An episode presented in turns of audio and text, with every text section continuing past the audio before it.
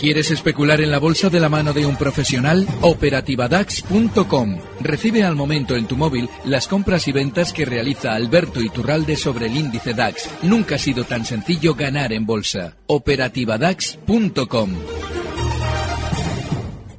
Son las nueve de la noche, las ocho en la comunidad canaria. Queda una hora para que Wall Street eche el cierre. Mañana hay negociación en las principales bolsas aquí en Europa y también en Estados Unidos. Y de momento estamos viendo esa indefinición en Wall Street. El promedio industrial Dow Jones baja, pero casi repite niveles de apertura. En los 26.447 puntos está bajando un 0,02%. El SP500 un 0,23% es lo que está perdiendo en los 2.900 puntos.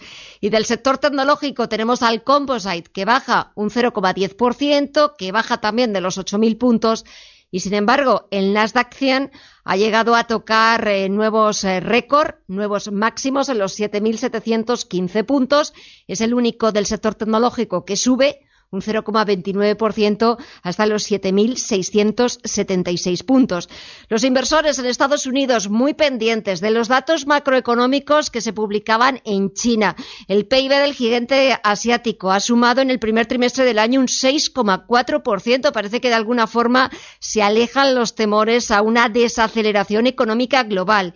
Eso por un lado. Por otro, solo falta poner la fecha para que ya haya la firma del acuerdo comercial entre Estados Unidos y China. Parece que estamos más cerca de la paz comercial y el libro Base de la Reserva Federal que alerta, que advierte de que la economía estadounidense avanza a un ritmo leve o, leve o moderado.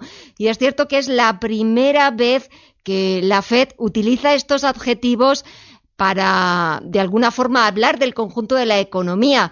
El último libro, veis, la Reserva Federal, que se publicó en marzo, se limitaba a decir que la actividad económica se seguía expandiendo, pero ahora, por primera vez, utiliza esos dos adjetivos, que la economía estadounidense avanza a un ritmo lento o moderado. El análisis del día con visión global.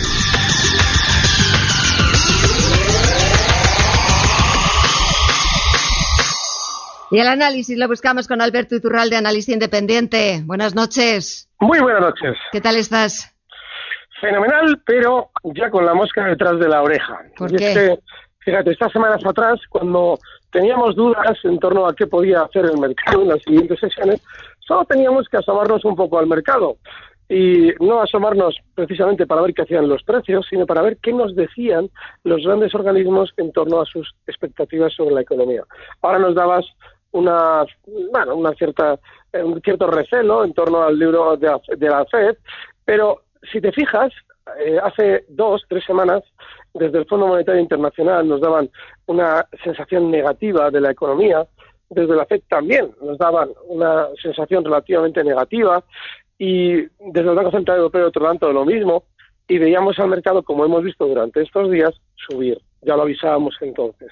Si nos están diciendo ustedes no confíen en el mercado, es porque el mercado va a subir y nos dirán que confiemos en él cuando el mercado ya haya subido. Además, teníamos ese malo, ese, siempre explico que el sistema financiero tiene una costumbre, que es la de crear artificialmente un malo para matarlo más adelante. Ya veremos cuándo nos interesa matar al malo. Bueno, ese malo ha sido durante estos últimos meses la crisis comercial entre Estados Unidos y China. Eh, a la hora de, del mercado subir, todo el mundo preguntaba, bueno, ¿y esto por qué sube? Y todo el mundo, bueno, todos tranquilos, que nadie compre porque es que tenemos el problema de la crisis comercial entre Estados Unidos y China en la mesa. Ya hace unas semanas se nos empezaba ya a decir que en breve la cosa se solucionaba. Ya verán ustedes como en cuanto la cosa exactamente se solucione y se lleguen a los acuerdos que ya seguramente se ha llegado hace tiempo pero que no nos cuentan, el mercado empezará a caer. De manera que, eh, así como yo he sido de lo más alcista durante estos meses, ahora sugiero a los oyentes que tengan especial cuidado con lanzarse a comprar lo que no hicieron en su momento, porque si ya nos recuerdan día sí día también que en breve vamos a matar al malo, es decir, que en breve se van a llegar a acuerdos comerciales con China, es porque seguramente en breve todos los poderes financieros se van a poner a vender de lo lindo esos títulos que usted lleva seguramente sin comprar los últimos cuatro meses.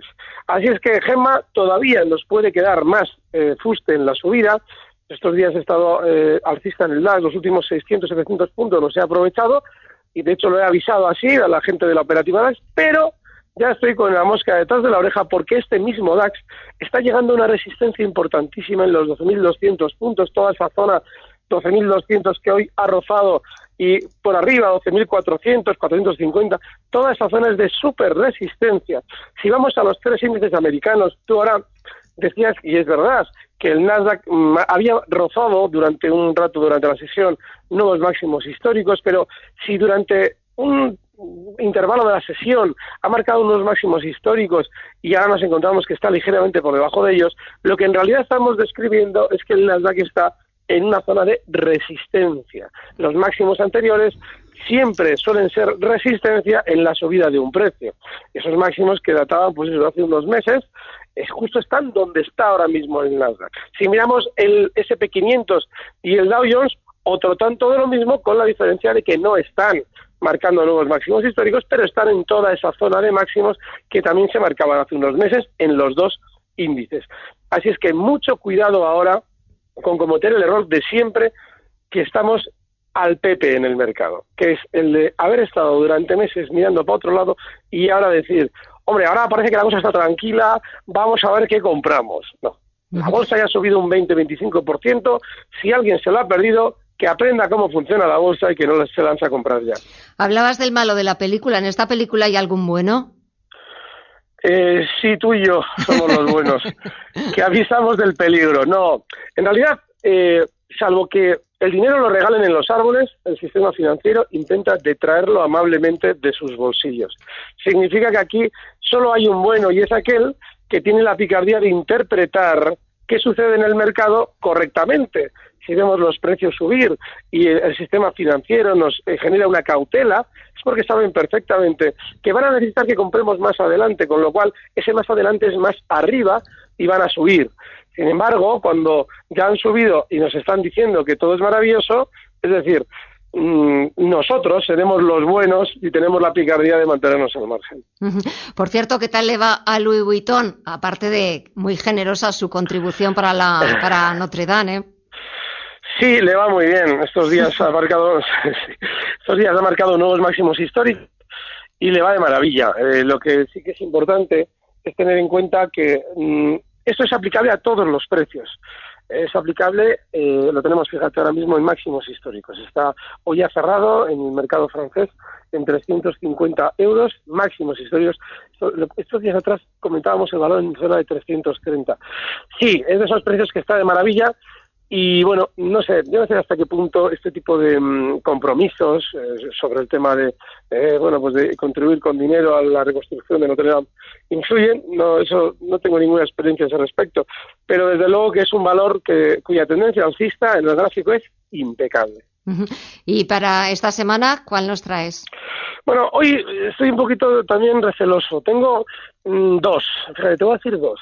Venga. Adidas en el mercado alemán. Adidas también está marcando durante estos días máximos históricos. Es un valor de una tendencia alcista de libro en los últimos años. Sin embargo, en Adidas sí que hay que tener un poquito de cuidado con un detalle. Está en 229 euros. Si quisiéramos entrar, lo mejor sería dejarlo recortar un poquito porque días atrás rompía justo al alza esa resistencia en los 220 que ahora debería ser soporte si tiene un pequeño recorte.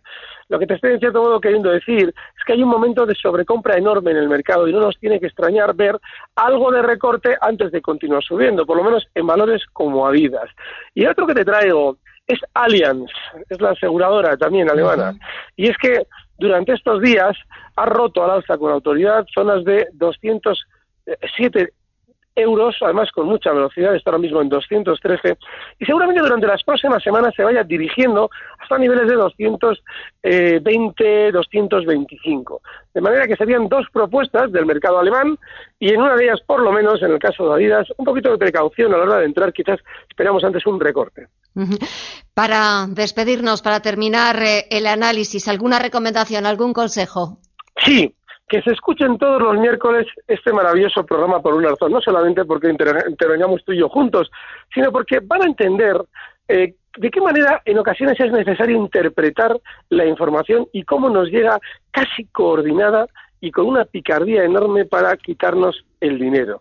Eh, hablo sobre todo de los poderes financieros, Banco Central, Fondo Monetario y Reserva Federal.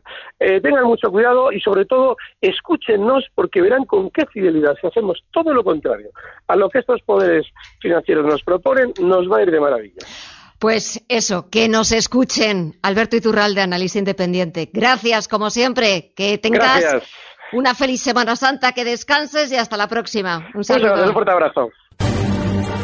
Recibe al momento las operaciones de Alberto Iturralde vía SMS en tu móvil. Operativa DAX.com.